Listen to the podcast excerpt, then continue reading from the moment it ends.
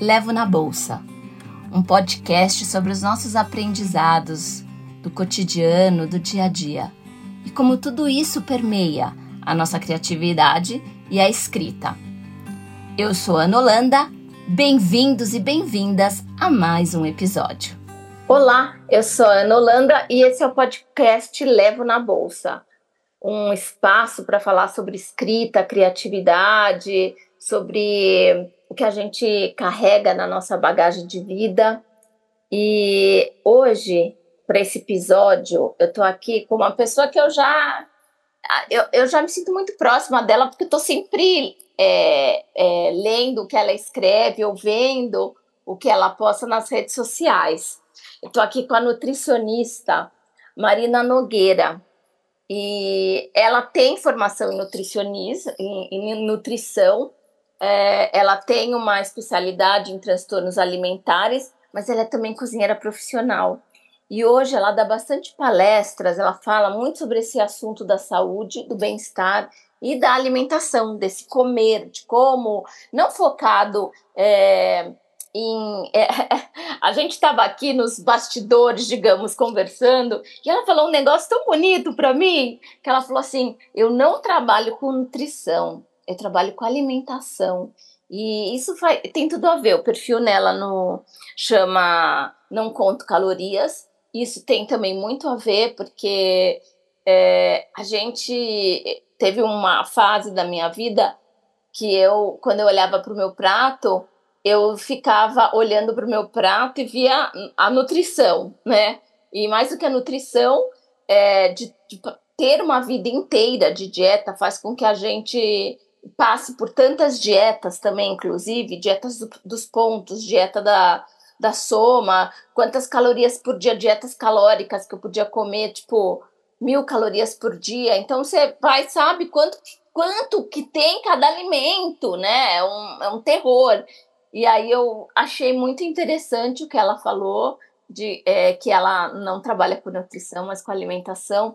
E um dos motivos que eu escrevi para a Marina e falei, ah, Marina, conversa comigo sobre isso no podcast, porque eu ouvi um post dela em que ela contava uma experiência que ela teve numa loja. E vocês não estão uhum. vendo a Marina, então só bom só ouvir a Marina, mas a Marina é assim, uma mulher magra. E eu, que sou uma mulher gordinha, eu fico pensando, ah, Marina deve ter nunca esses problemas que nós, gordinhas, temos quando a gente entra numa loja, né? É, então, uh, que é do tipo o G que não entra, e você fala, meu, se o G não entra, o que, que vai entrar em mim, né? Às vezes o GG, é assim, não existe um padrão. Eu tenho roupas no meu guarda-roupa que eles vão de M AGG, sei lá, XG, tem uma numeração agora que eu não sigo, que eu não entendo mais, porque vem muitos X, muitos Gs, muito eu não sei. E, e tem o coisa M. Aí eu falo, gente, que loucura que é essa? Não tem padrão nessa vida.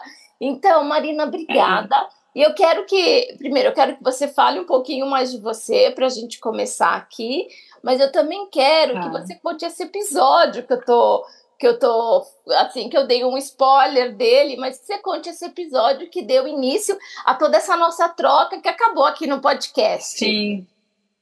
Sim, é, obrigada a você, Ana. Há muito tempo atrás eu fiz um curso seu de escrita criativa. Tem seu livro autografado aqui em casa, eu amo ele, inclusive. É, tem uma aula que eu dou para nutricionista que eu sempre coloco ele lá como indicação para as pessoas terem. Então, estou muito feliz de estar aqui. É, bem, eu sou é isso, eu sou Marina, eu sou mais conhecida como Não Conto Calorias. Eu tenho o blog, que era um blog, ainda tenho uns textos lá é, há 12 anos, o Instagram também. E quando eu me formei em nutrição, eu queria falar sobre isso, assim, sobre esses modismos alimentares. Começou muito voltado para alimentação e nutrição em si, porque eu venho de uma história de vida que eu não tive esse contato com dieta, realmente isso não faz parte do meu repertório. Mas quando eu entrei na faculdade, todo mundo só falava disso, assim, as minhas amigas eram, ah, eu sei quantas é, calorias tem cinco biscoitos, não sei quais, assim. E eu me formei, e eu lembro que quando eu me formei, eu atendi um paciente que me marcou muito, que ele tinha um abacateiro centenário na casa dele, e ele tinha ido numa nutricionista e ele perguntou é, sobre o abacate. Ela falou: não, você não pode comer abacate que é muito calórico. E, e, era uma árvore muito importante na história dele, porque era uma casa do avô que passou por pai, enfim. E eu falei: não, de jeito nenhum. Você deve comer o abacate, faz, faz parte da sua história e é uma fruta excelente, é uma fruta. Ela quer que você coma o quê, né? Sei lá, whey protein? E, e aquilo me, me, marcou muito, e até hoje eu lembro muito dessa história desse senhor. E aí, quando eu mudei para São Paulo, porque eu sou de Belo Horizonte, eu tive a ideia de fazer o blog, eu já escrevia num blog lá em BH sobre esse tema. Enfim, e aí estou aqui hoje conversando com você sobre isso. É, e, bem, com o passar do tempo, obviamente, eu comecei a falar muito sobre corpo e muito sobre o corpo feminino, né? Porque somos as mais é, atingidas por esse, essa expressão estética. É, e cada vez mais tenho falado mais disso porque uma coisa comunica com a outra. E, e, aí foi esse post que foi uma vez eu fui há pouco tempo atrás numa loja aqui em São Paulo e pedi para experimentar uma calça que eu tinha visto até no Instagram, tinha achado linda assim. E eu cheguei lá, calça. Primeiro que a mulher me olhou e falou: Ah, eu acho que para você. Eu falei: Olha, então, Geralmente eu uso P, 36, eu sou pequena. Não, não sou magra, como eu sou pequenininha. E ela falou: não, acho que M. Aí eu falei: tá, bem, né? Vai que é isso, né? O número não. Cada, usa de uma loja para outra, vai que aqui é esse o M. E aí coloquei a calça até fechou, assim, ela ficou sobrando na cintura, o pano, aquelas calças mais altas.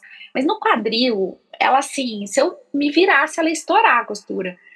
E aí eu tirei e falei, olha, não ficou muito bom e tal. Ela falou, hum, eu acho que é porque seu quadril é meio grande. E aí, na hora que ela falou aquilo, eu, eu até dei uma checada, assim. E aí, eu não tenho uma questão com o meu corpo, eu dei uma olhada e pensei, não, não é meio grande. Fiquei até com raiva, assim, sabe? E aí, depois eu fiquei pensando, eu falei, nossa, é, comigo, que eu não vou carregar isso pra minha vida. Tipo, sair da loja, eu vou procurar uma calça em outro lugar, eu não vou ficar querendo diminuir o meu quadril porque eu tenho plena consciência do tamanho dele, mesmo se fosse grande. Mas fiquei pensando muito nas pessoas que não estão próximas a um padrão esperado, que é a grande maioria, porque não só por uma questão de peso, mas uma questão de formato físico, né? Assim, corporal. Nós brasileiras somos mulheres curvilíneas, a gente tem quadril, né? A gente tem peito, a gente tem. É, então, é, eu contei aquilo e foi muito curioso, porque é isso, eu não sou uma pessoa que eu, não tenho que reclamar, eu realmente não sofro essa pressão do nível de me atrapalhar em coisas da vida, assim, profissionais, porque a gente sabe que tem isso, né? Uma pessoa magra tem mais chance de ser contratada do que uma pessoa gorda. Os estigmas, né, que o peso carrega. Eu realmente eu não faço parte disso, mas trabalhei muitos anos, quase que prioritariamente com mulheres, e vi as mulheres passando por isso. Então, fiquei pensando muito em quanto isso é doloroso, em quanto isso marca, porque porque não é que a pessoa escuta isso uma vez na vida, né, Ana? Ela, ela escuta a vida inteira, assim. E muito do que a gente é, é, é composto pelo que falam que a gente é, né? Então, enfim. Esse foi o caso lá que eu contei, que te é, chamou a atenção. E chamou, aqui. chamou porque eu, eu, eu fui uma criança gordinha, gorda. Até a palavra é difícil, né? Eu é. escrita é, gorda, gordinha, obesa, né? Do tipo. Aí, aí eu fico pensando como a palavra ressoa em mim. A palavra obesa ressoa em mim muito, muito mal. Não tô tendo nem. Tô, tô, tô falando de uma maneira muito aberta sobre como Sim. a palavra ressoa em mim. Né? Então a palavra uhum. obesa, para mim, ressoa mal, muito mal. Eu lembro que Logo depois que eu tive filhos, que eu fui fazer uma. Entrei para um grupo desses de apoio para emagrecer. Então, olha, o que você quiser me perguntar, Manina, eu te Você falo, sabe mais que eu. Eu já passei por todos os experimentos, por todos os tipos de, de formas para emagrecer, tá bom? Então, sim, remédio, com remédio, sem remédio, com é, uma coisa meio natural, a Ayurveda, com homeopatia, Sim. com grupos de apoio. Então eu entrei nesse grupo de apoio e, e aí a, na hora da pesagem, que eu, eu tenho uma coisa com balança que hoje, se eu preciso ir numa nutricionista, eu falo, por algum motivo, eu pratico esporte. Eu, por exemplo, eu, eu corri uma meia maratona e eu tive que fazer um uma complemento, uma não é um complemento, mas sim, realmente sim. você tem que ter uma alimentação focada para uma organização, né? É, uma, uma organização é. tal. E assim, não emagreci, todo mundo fala que, ai, correr seca. Gente, nunca sequei, tá? E eu até hoje me exercito bastante, não sei. Eu falo que eu devo ser estudada pela ciência, mas é, eu falei, eu não quero me pesar que eu tenho muito trauma de balança mesmo, porque assim, subi na balança, a pessoa imediatamente fez a conta, olhou para mim e falou assim: você já está em obesidade grau 1. Obesidade. Eu, pronto, eu fiquei, é do tipo, uma semana quase que chorando o dia todo, porque com a palavra obesa, obesa vibrando dentro de mim. Então a questão, até falar a palavra obesa, gorda, gordinha, é muito interessante. Aonde que você se encaixa, né? Como é que você se enxerga? É, eu, eu acho, eu falo gordinha, gord, gord, gordinha, gorduchinha, porque parece mais no diminutivo. Sei lá. Sim, sim, mas é, isso é um estigma também que a palavra carrega, né? Assim, é. E que não é culpa nossa de sentir isso, isso é uma coisa imposta, social, enfim. Nem na então, palavra acho que é isso, cabe. a gente coloca unha. É, é e aí você põe unha pra pare... é. é, pra não parecer que, sei lá, é ruim, mas assim, é isso, no final das contas, né, não é ruim, é, é complexo, é uma discussão bem complexa, realmente. É, do mesmo jeito que quando eu falo que eu corro, que eu faço, que eu me exercito quatro, cinco vezes por semana, né, eu faço corrida, faço aquelas uhum. aulas de dança na bicicleta, de estúdio, né, e faço Sim. pilates. Aí sempre tem alguém que me olha com uma cara do tipo, sério? Porque é. também, né, parece que você a, o, o, julgamento ele vem também do teu do teu do lugar, né, do, do tipo, ah, se você é assim, tem todo um conjunto que vem, né? todo é, um é. pré-requisitos é. que vem junto. Uma você, imagem. Você deve é. comer mal, você não deve se exercitar, você, né? É eu é, e eu adoro cozinhar, né? Você falou assim: "Ah, eu sou cozinheira profissional". Achei tão bonito quando você fez questão de falar isso. Eu sou formada, né, Sim. nisso. E eu Sim. achei lindo, porque eu amo cozinhar e eu gosto de verdade, assim, de cozinhar, de experimentar coisas. Tem uma filha que é vegetariana, então eu tenho que ficar em busca de receitas, de outros ingredientes que eu não tô tão acostumada. E isso é muito legal, eu acho Sim. isso muito bom, né? É, sim. Então a gente acostuma, né, a ser a nesse lugar, na palavra que também não te cabe, nessa dificuldade. Isso que você falou é uma eu lembro que é, eu tinha uma fissura por caber numa calça 36, porque aquilo seria uma vitória para mim, né? E aí a. Sim. Eu tive uma época que eu coube no 36, quando eu era adolescente, jovem, assim. Mas também nunca mais, né? E, tá, e, tá, e eu tô a nessa... custo de uma dieta, provavelmente. Sim, fome, fome.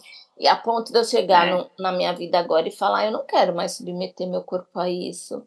Eu não quero mais ir numa nutricionista para sobreviver. Mas é uma pena, né, Ana, que é. a gente demora tanto tempo para aprender e entender, porque é, é, muito tempo sofrendo, né? Porque, óbvio, de novo, é, a gente não pode também. Quando as pessoas falam muito assim, ah, romantizar a obesidade. Não existe isso. Ninguém está falando romantizar a obesidade. A pessoa pode ganhar peso porque ela se alimentou mal, sim, e isso pode ser prejudicial para o corpo, mas não é o peso né, em si, é o, é o, método que levou ela, não a meta, assim. Uhum. E não é isso, mas eu acho que também tem uma romantização um pouco, que não existe obesidade, mas tem essa romantização do. É, ah, quando eu for magra eu vou ser feliz, eu vou ter tudo que eu quero. Óbvio, de novo. As pessoas magras são socialmente mais aceitas, são fatos, assim, né? Contra fatos, não há argumentos.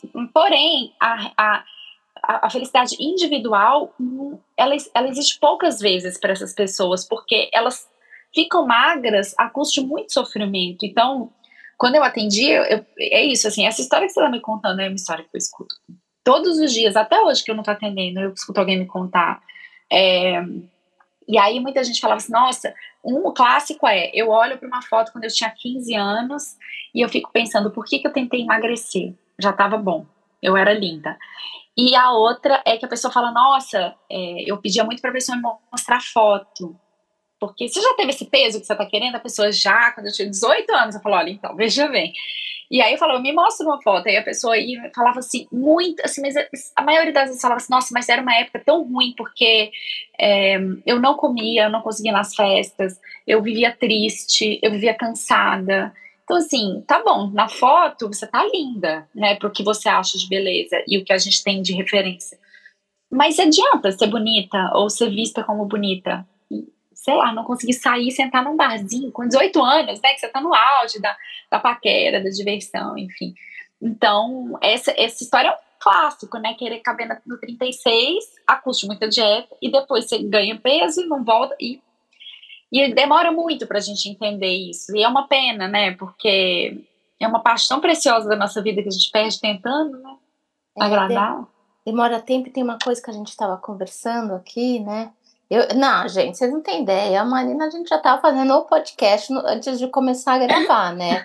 E, e aí que você tocou e eu não segui, porque eu falei: peraí, vamos falar, vamos começar a gravar.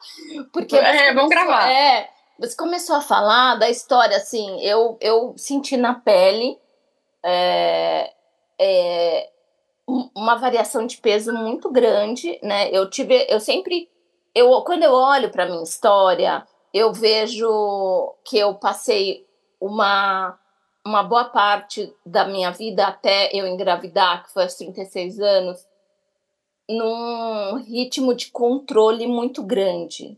Muito grande. Quando eu engravidei, esse controle meio que saiu do meu controle. Quando eu engravidei. Porque uhum. tinha coisa que eu conseguia comer, tinha coisa que eu não conseguia, era horrível, Sim. eu não podia me exercitar porque eu estava grávida de gêmeos e o, o, o, eu tive descolamento de placenta e aí o, o médico falou, você não pode fazer exercício, Ana, você está grávida de gêmeos, teve descolamento de placenta, não é pode. é boa, boas-vindas à vida da mãe, né? Você é, acabou de perder todo o controle que você achou que você é, tinha. Né, de todo o controle em relação ao meu peso e quando eu, depois que as crianças nasceram, vem algumas coisas, né? Que você brincou, a barriga da grávida não é só da grávida, não é só na grávida que as pessoas é. acham que são donas da nossa barriga. Mas a primeira coisa é que, assim, é.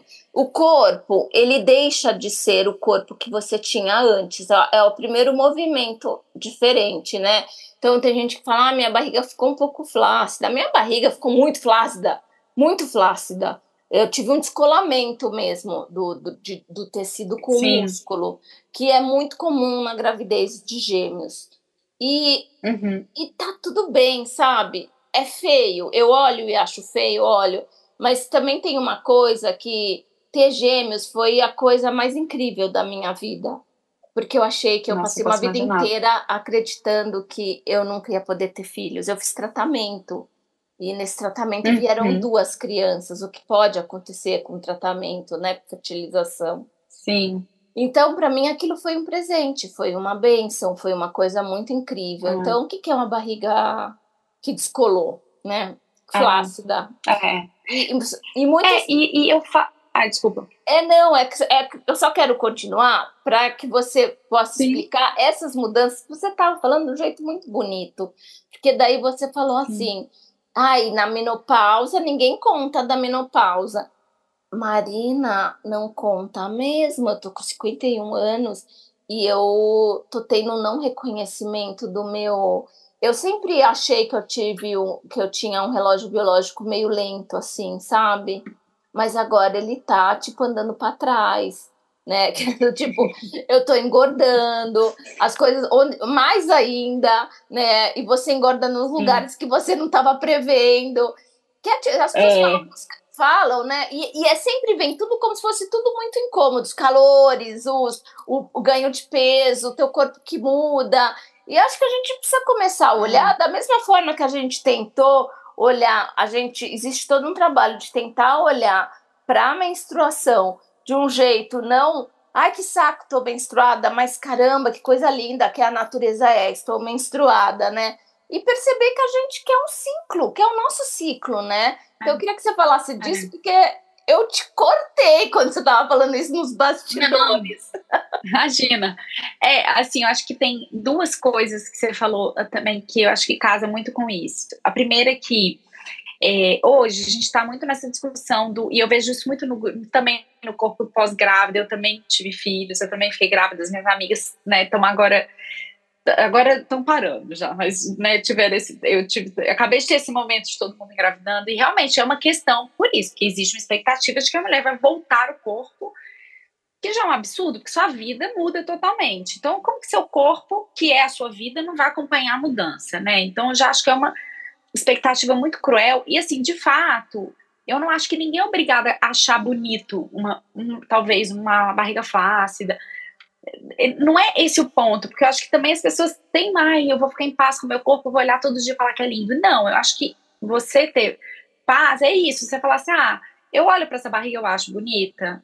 Não, mas assim, eu olho para ela e falo, ela serviu a função que ela tinha para servir. Isso aqui conta uma história.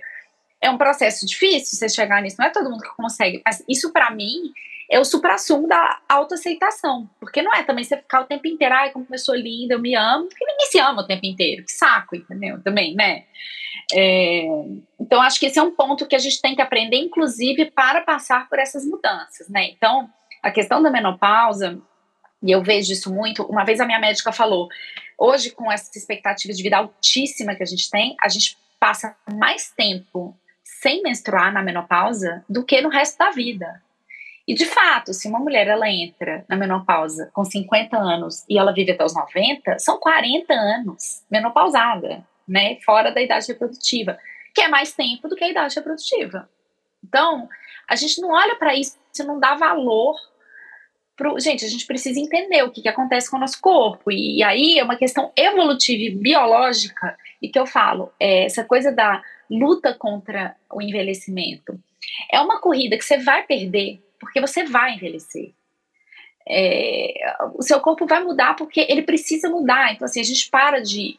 É o que você falou, engordo nos lugares que eu não estava esperando. Não sei o que eu faço com isso, né? Então, assim, a gente começa a não ter mais é, tecido mamário, não, não tem mais porquê, não tem razão. Você não vai aumentar, seu corpo não está nessa expectativa. Então, você vai começar a guardar gordura atrás das costelas. Aí fica aquela gordura que vem aqui no sutiã, que marca o sutiã é, eu tinha uma professora que falava: você quer ter o quadril pequeno? É só entrar na menopausa. Porque eu falo muito: olha para as velhinhas, é aquela bundinha murchinha para dentro, né? E uma barriguinha assim, mais, mais alta para frente. Porque o corpo ele está lidando agora de cuidar de uma pessoa que deixou a sua função reprodutiva de lado, né? É, óbvio, isso tem ônus para a saúde?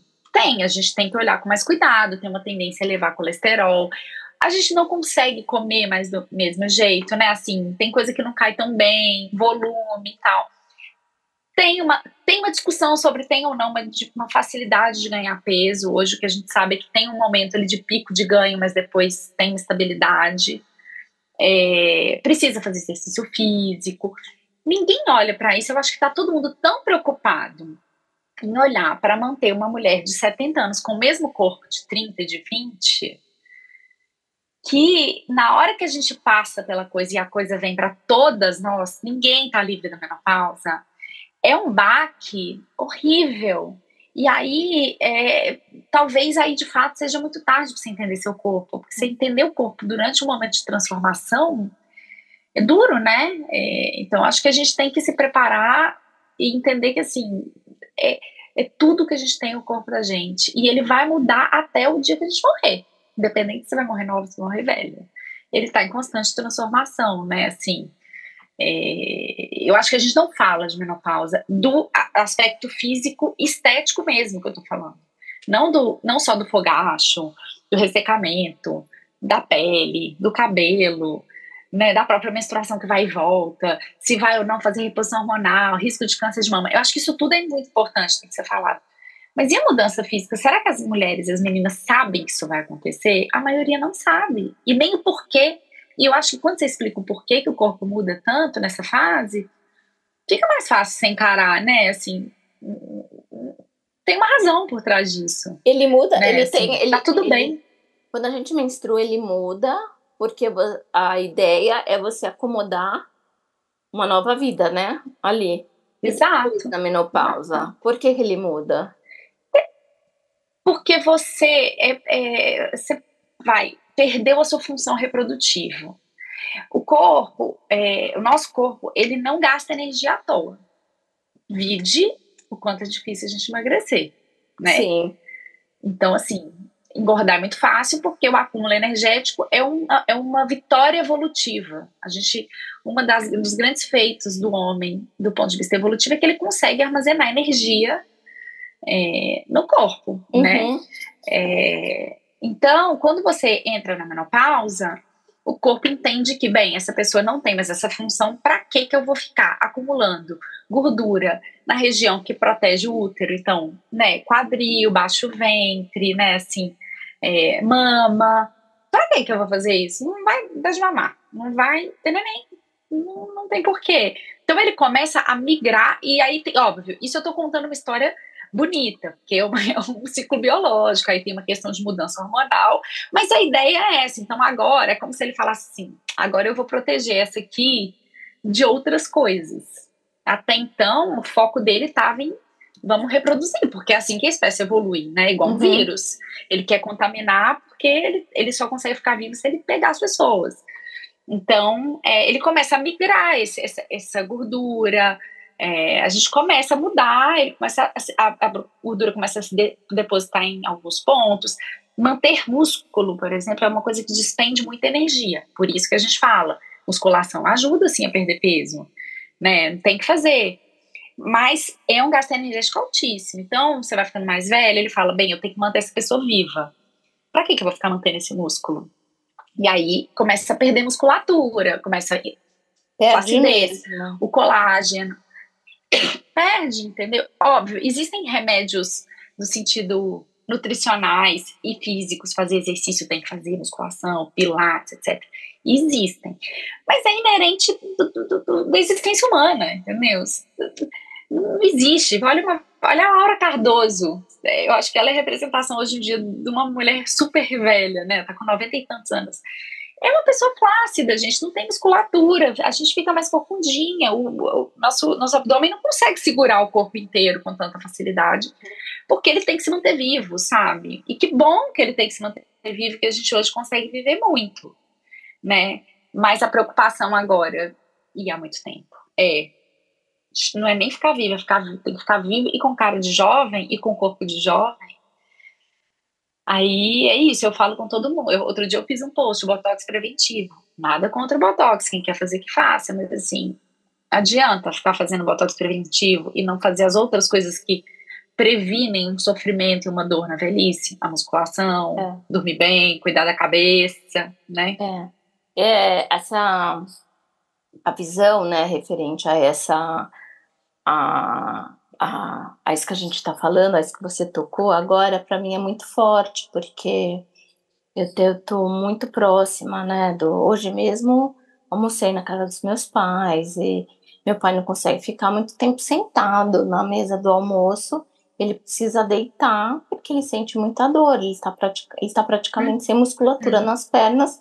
Ele faz fisioterapia em casa e ele, assim, gente, não tem, não tem músculo na, não tem, não tem bunda mais, sabe?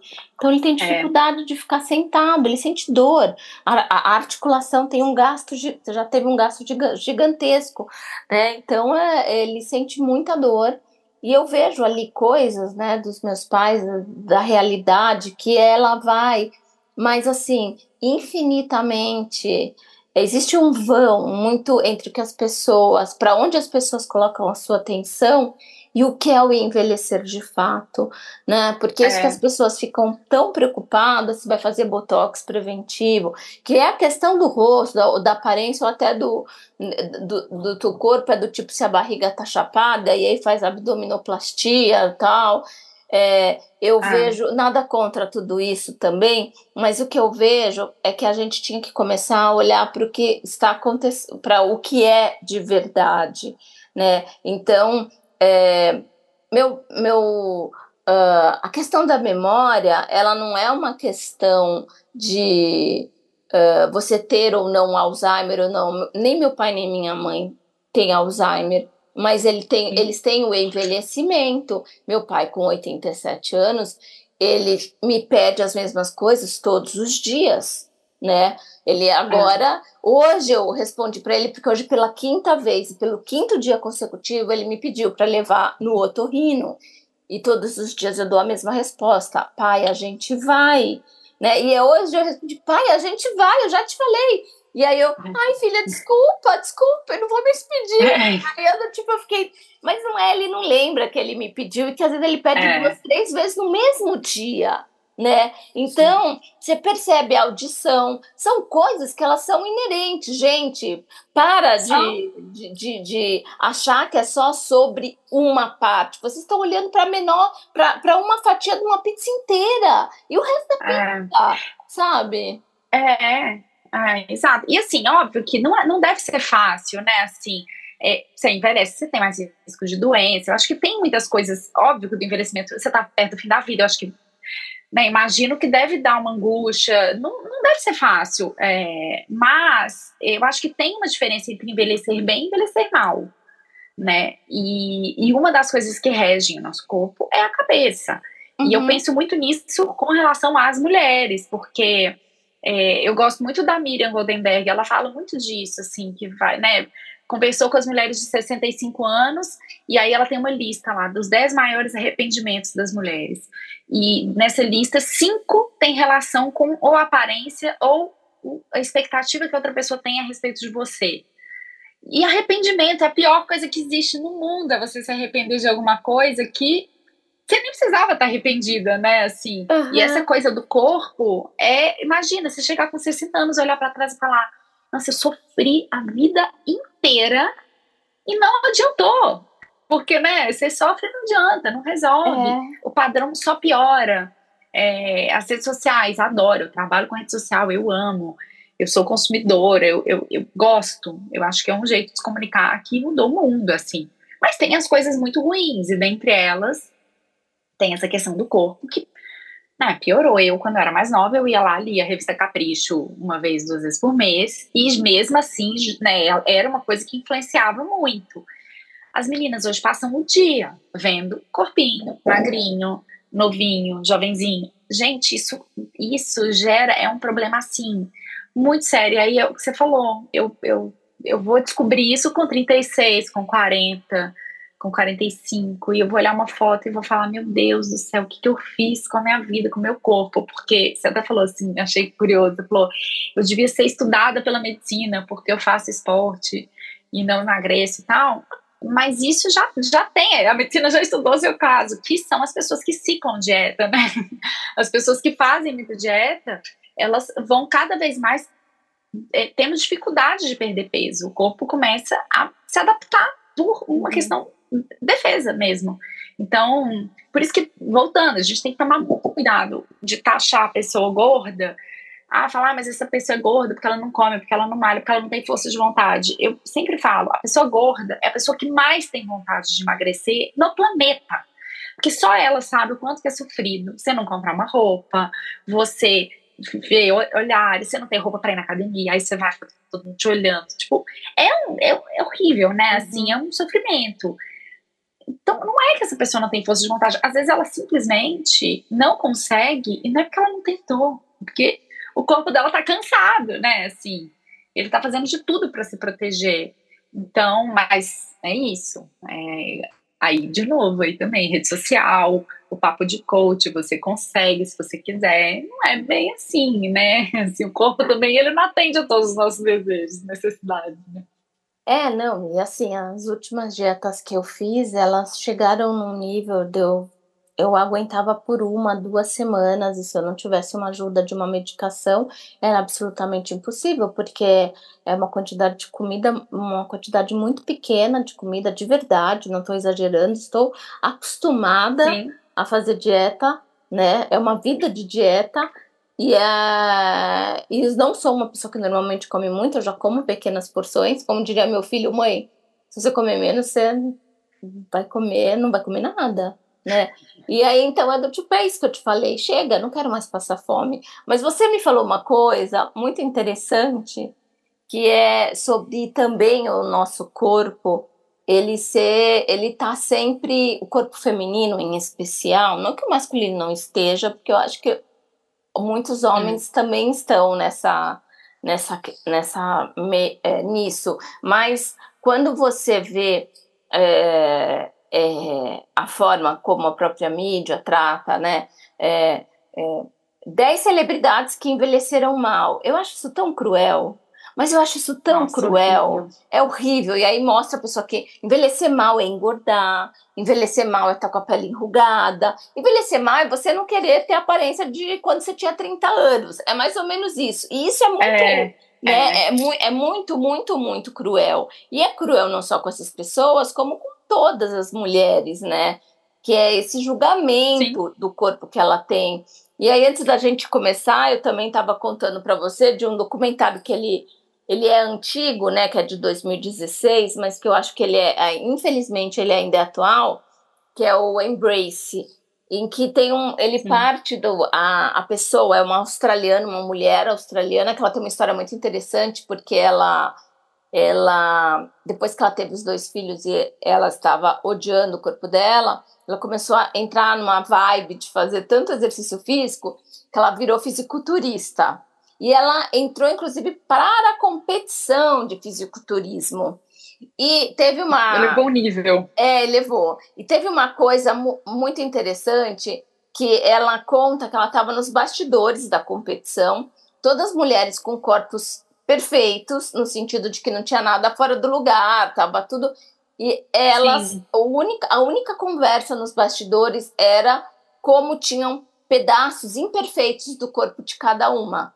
Cada uma tinha um pro, reclamava de alguma coisa de uma cintura, de, uma, de um bumbum, de um braço, alguma coisa elas viam, né? E ela falou, não é possível, né? Então ela falou assim, mesmo não é, não existe, a busca do, do, do corpo perfeito, ela é ela é insana. Né? Eterna. Né? É, ela é, é. eterna, é. nunca vai terminar, porque a, a, mesmo aquelas que você vai achar que vai ter um corpo, que vai achar que seu corpo é perfeito, não tem.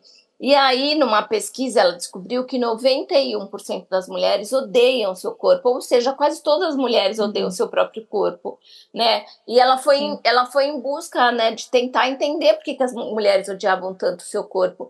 E uma frase que me marcou nisso é quando ela fala assim: meu corpo não é um ornamento, né? Quando ela fala que ela percebe que o corpo dela ele tá ali para ser um, um veículo para alguma coisa, não ser um ornamento. Eu acho que a gente tem uma cultura em que, que a gente é imersa 24 horas por dia, em que o nosso corpo é um ornamento, né? Ela tá ali, Sim. ele tá. Você até usou, me deu um exemplo muito bom que a, corpo feminino em alguns portais, né, para falar sobre, tá no, na parte de entretenimento. Entretenimento, gente, né? Outro dia eu perguntei, o que, que é entretenimento? As pessoas, diversão, distração. E aí eu pensei, olha, e tem lugar que trata o corpo feminino em todos os sentidos, de novo, não só a respeito do tamanho do peso, mas de tudo, né? É, e, e, eu acho, Ana, que a gente está num momento muito interessante, tanto para o lado bom quanto para o lado ruim, que é a gente finalmente está atingindo uma discussão sobre liberdade feminina, sexual, enfim, que eu acho que é interessantíssimo, é lindo, eu acho que ótimo. Meu corpo, minhas regras, né? Assim, estamos indo em frente, né? Assim, estamos é, mais próximas, assim, do que pelo menos quando eu era adolescente, por exemplo, que você e, enfim, outras mulheres de outras gerações. Mas, ao mesmo tempo, isso é muito complexo, porque é, essa coisa de a gente estar tá discutindo a liberdade do corpo feminino também acaba colocando muito essa obrigação do corpo estar sempre em evidência, né? Assim, então, é, é, é, um, é, é um tema tão, tão, é tão difícil, né? Você conseguir diferenciar o que, que é uma liberdade do corpo e o que, que é o uso do corpo como entretenimento, né?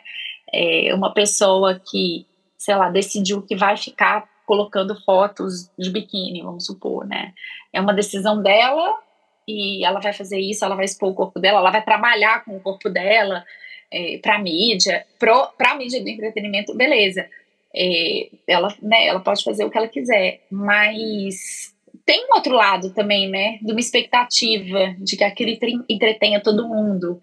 Então, é muito complicado, assim, porque também se a gente falar, ai, não, não vamos mais falar que o corpo da mulher é entretenimento, de uma certa forma, você, você diminui essa discussão. Então, é, é, é, tem que saber dosar, é, uhum. é difícil, mas, assim, o fato é, o corpo da mulher, ele é alvo de muita exigência, é, de todos os tipos. Então, se a gente pensar assim, retrospectiva pequena, há, sei lá, 10 anos atrás, quem estava no auge das paradas, falando, todo mundo falando, era a Kim Kardashian.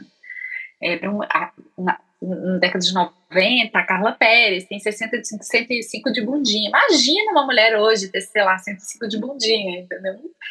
Não, porque agora quem está no alto é a, é, sei lá, a Bruna Marquezine, a Hailey Bieber, que são meninas muito magras. O padrão sempre foi magro, mas ele vai mudando. Daqui a pouco vai voltar a mulher curvilínea e a gente lá atrás disso, né? Então é, é, é super complexo porque isso mexe com estruturas biológicas do corpo, né? Assim, e mentais, que a gente sabe que uma das maiores causas, por exemplo, de, de de suicídio, por exemplo, é, são em pessoas que têm transtornos alimentares, né? Então, anorexia, por exemplo, é uma das doenças que mais doenças mentais que mais mata. Então, é, e nesse ponto eu acho que a gente ainda tem muito que caminhar para olhar para isso, porque é, normalizou, né? Sim. E Marina, me conta uma coisa que agora que eu me dei, é que eu, que eu percebi, é, é, foi, foi proposital, foi uma coisa. É, o, o nome não conto calorias, foi uma coisa meio um chamado, ó, não conto calorias. Que veio essa ideia? É, então, é daquelas coisas que eu até falo que eu tenho que inventar um storytelling em cima disso. Porque, assim, no, engraçado, é, não tem E tudo bem se não tiver verdade, grandes assim, histórias, né? É, exato. É, não, não, mas é uma, é uma história, que, assim, fofa, porque quando eu me mudei para São Paulo e eu escrevia num blog em Belo Horizonte que se chamava Batata Frita Pode, que já tinha essa ideia, né, de batata frita pode. E aí, quando eu cheguei aqui, eu falei, bem, agora eu tenho que fazer um aqui, porque eu tenho que direcionar, não adianta ficar escrevendo lá para Belo Horizonte, tenho que escrever para São Paulo. E aí, fui falar com umas amigas minhas. Falei, gente, preciso, sei lá, me ajudem, me deem ideias. E aí, uma amiga, super amiga minha, Lígia, falou: Ah, não conte calorias. Aí eu falei. E aí eu lembrei dessa história da faculdade, porque realmente eu nunca soube, assim, eu fui saber depois da faculdade de nutrição, um pão de forma tem X calorias. E aí ah, eu falei, viu, nossa, Marina, perfeito, eu sabia porque... muito antes de você. É, do tipo. ah, com certeza. Com, com 14 anos eu já sabia quantas calorias tinha tudo. É, então, e eu não soube. E assim, quando eu me formei e fui trabalhar, é, eu dei uma sorte de trabalhar com um médico que estudava obesidade, e, e, enfim, que era muito dessa pegada também de vamos mudar os hábitos, vamos entender o porquê que a pessoa come, vamos né, oferecer nutrição de verdade, não, sei lá, ser uma emagrecista. E, e aí eu falei, putz, perfeito, porque realmente eu não conto calorias, eu ainda não sei de várias coisas, óbvio que algumas eu sei, e sei da importância de saber também, não é que, ah, sou contra calorias, não, gente, não é isso. Mas é porque, de fato, os avanços que eu vejo é, entre né, eu, os meus pacientes e os pacientes de várias amigas, e, e vi muito nesse começo, antes do Não Conto Caloria surgir, depois também, as pessoas que mais avançam no sentido de bem-estar, não estou falando de peso, são as pessoas que de fato, não que elas se desconectam com esse dado, mas que elas entendem que ele é só mais um dado e que no final das contas calorias é um dado que quem precisa saber é o nutricionista, né? A pessoa não faz tanta diferença assim, uma coisa ou outra, até que vai para ela entender. Tem gente que realmente não, não, sabe, mas foi isso, foi uma ideia que uma amiga minha super querida deu, eu falo que é a madrinha do Não Conto Calorias, a Lígia, e foi ótimo, porque é um nome que realmente é muito bom. Não tem uma pessoa que não fala, assim. É, é, e eu acho que ele representa muito isso de tanto da parte da alimentação quanto da parte do corpo, né? Porque não conta calorias é não fazer dieta e talvez ter uma relação melhor com o corpo em relação a isso. Então. Uhum. E aí, para fechar aqui, né, queria é, te, te perguntar um pouco que esse teu trabalho com alimentação, né? E com uh, e com olhar para a questão do bem-estar e ao mesmo tempo o conhecimento que o transtorno alimentar te trouxe, uhum. que, que, aprendizados que você, que você traz hoje para você, para Marina, aprendizados de vida, não é só de elementos de alimentação, mas de vida. De vida. Nossa, Ana, eu falo que é, todo o tempo que eu trabalhei em consultório é, me, assim, me, me, me, formou como pessoa, é, porque é muita história, né, que você escuta. Eu, eu, então, assim, eu acho que uma coisa que, que mudou muito para mim, assim, que, que é um exercício contínuo, óbvio, né, que eu tenho os meus dias ruins, as minhas fases ruins e as fases boas, mas o que eu mais é, levo é como a vida da gente é tão é tão assim importante e muitas vezes a gente não dá tanta importância, sabe? Enquanto a gente tem que acreditar na gente, sabe aquela história de se você não se amar, ninguém vai te amar. Isso foi uma coisa que eu, é isso, eu sempre tive uma autoestima física muito boa. É, me coloquei em xeque muito, por muito tempo da minha vida do, do, ponto de vista intelectual. Mas o consultório, as consultas, o trabalho, o trabalho no Instagram, na internet, me trouxe é o quanto a gente realmente tem que se valorizar, tem que olhar para a gente, tem que gostar, tem que cuidar da gente antes de cuidar de qualquer pessoa, assim. É, e o quanto a, a, as vidas são diferentes, o quanto as pessoas não se dão tanta importância, assim, sabe? Porque eu falo muito de mulher na praia, assim, fica todo mundo, ai meu Deus, a praia, a praia. Não tá ninguém olhando, você tá tão preocupada com o seu corpo, o que, que as pessoas vão pensar. É, então foi uma coisa que para mim foi muito forte, assim, de o quanto é, a, a, nossa vida vale muito e a gente tem que cuidar dela. É, é, cuidar do nosso corpo, enfim, e aproveitar, porque é muito rápido, passa muito rápido, é muito. A gente não tem controle, amanhã eu posso não estar mais aqui, sabe? Esse senso de urgência, de viver, de aproveitar, de o não você já tem, vai lá e dá sua cara a tapa e tenta. Isso foi uma coisa que ficou muito. É, muito gravado para mim que a estética, beleza, é legal, a gente se preocupa, tem a parte bacana, né? Eu adoro também. Mas o quanto isso é, é só um pedaço, sabe? Tem tanta coisa, mas tem tanta história legal por trás de pessoas que estão sofrendo. Eu acho que é isso, sabe? Assim, é, que o corpo é mais que isso. Então, acho que esse é o maior aprendizado para minha vida, assim, sabe? Bacana, Marina. Então, quem quiser te ter mais assim essa, essas conversas com você é ir no Não Conto Calorias, né? No Instagram. Ir lá no Não Conto Calorias. Isso, exatamente. Tá ótimo. Eu estarei lá, respondendo todos. Obrigada, Marina. Muito obrigada pelo teu tempo. Foi uma delícia. Eu acho que às vezes eu tenho até é que me policiar, porque eu é um tema que eu estava conversando ontem com uma amiga minha, né? E eu falei, é tão é um exercício, parece que para uma vida. Eu acho que essa consciência de que veio que é isso. Não é que eu olhe, fale, tô linda, me amo, né? Não, a barriga tá flácida e para mim é muito difícil olhar para ela.